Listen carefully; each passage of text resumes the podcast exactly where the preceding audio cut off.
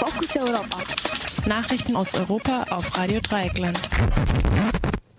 Hallo, hier sind die Fokus Europa Nachrichten vom 7. 5, 4, äh, nein, März um 9.30 Uhr. Ähm, die Themen sind erfolgloses Telefonat zwischen Obama und Putin, Krim-Tataren fühlen sich von Türkei im Stich gelassen, Erdogan droht mit Verbot von Facebook und YouTube, Schweizer Firmen dürfen Waffen auch an Menschenverletzer lief Menschenrechtsverletzer liefern und Vergnügungspark Legoland für Muslime geschlossen. Und nun die Nachrichten im Einzelnen. Der amerikanische Präsident Barack Obama und sein russischer Kollege Wladimir Putin haben in der Nacht zum heutigen Freitag eine Stunde lang miteinander telefoniert. Dabei konnte Obama Putin nicht zu einem Nachgeben bezüglich Krim und Ukraine bewegen. Putin berief sich auf Hilferufe aus der Ukraine, die Russland nicht ignorieren dürfe. Die Europäische Union hatte kurz zuvor Sanktionen für den Fall angekündigt, dass die Krim an Russland angeschlossen wird. Vor einer Woche haben russische Truppen mit der Besetzung der Krim begonnen. Gestern hat das regionale Parlament den Anschluss an Russland beschlossen. Ein Referendum über die Zugehörigkeit der Krim zur Ukraine oder zu Russland wurde nach Beginn der russischen Invasion ebenfalls beschlossen. Es soll am 30. März stattfinden. Beobachter der OSZE und der UNO wurden an der freien Bewegung auf der Krim gehindert. In der Krise um den Anschluss der Krim an Russland fühlen sich die Krim-Tataren von der ähm, Türkei nicht ausreichend unterstützt. Die Krim-Tataren gelten als entscheidende Gegner des Anschlusses an Russland. Die Türkei lehnt zwar den Anschluss der, Krim an Russland ab, tritt aber diplomatisch leise auf. Außerdem konnten nach dem Beginn der Militäraktion auf der Krim zwei russische Kriegsschiffe zur Verstärkung auf der Schwarzmeerflotte durch den Osporus fahren, wofür die eine Erlaubnis der Türkei erforderlich ist. Die normalerweise nicht regierungskritische Zeitung Miljet zitierte einen Abgeordneten der Krimtataren vor der Krim mit den Worten Wir haben den osmanischen Sultan nicht vergessen, der uns im 18. Jahrhundert Russland ausgeliefert hat, und das heutige Schweigen der Türkei haben wir uns auch gemerkt.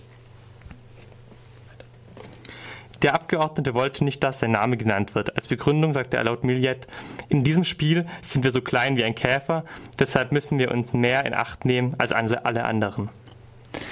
In einer Gesprächsrunde im Fernsehen hat der türkische Ministerpräsident Tayyip Erdogan drastische Schritte gegen Facebook und YouTube angekündigt. Ein völliges Verbot in der Türkei schloss Erdogan nicht aus. Für ihren Gewinn würden diese Firmen zu jeder Art von Sittenlosigkeit anstacheln.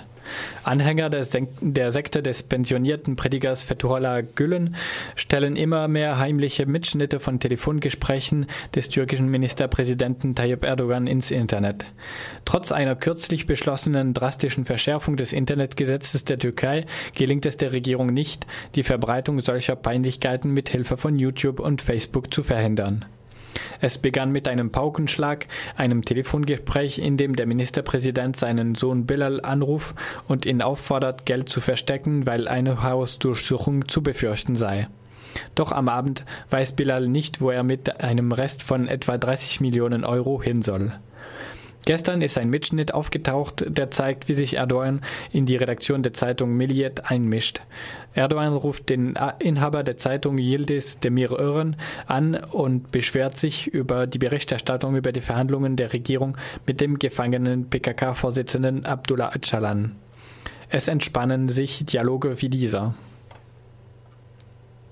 Yani başlıklarını, manşetlerini, manşetlerini, Sen bana bir yarım saatini ver. Vallahi çok sana yarım saatler ayırdık ya. Yani ayıp oluyor ya. Böyle bu şey olur mu ya? Was sind denn das für Überschriften? Was für Titel? Ich weiß schon. Gib mir eine halbe Stunde. Wir haben dir schon oft eine halbe Stunde gegeben. Das ist eine Schande. Ist das etwa in Ordnung? Am Schluss weint Demir Ören und verspricht, alles zu richten. Die Milliet hat unter dem Irren mehrere bekannte Kolumnisten entlassen, nachdem sie sich kritisch über Erdogans Politik geäußert hatten. Erdogan hat mehrfach behauptet, bei den Telefongesprächen handele es sich um Montagen. Gleichzeitig beschwert er sich aber auch, dass sein Telefon abgehört werde und hat einige seiner Gespräche eingeräumt. Mit der denkbar knappesten Mehrheit von 94 gegen 93 Stimmen hat der Schweizer Nationalrat einer Lockerung der Bedingungen für den Rüstungsexport zugestimmt.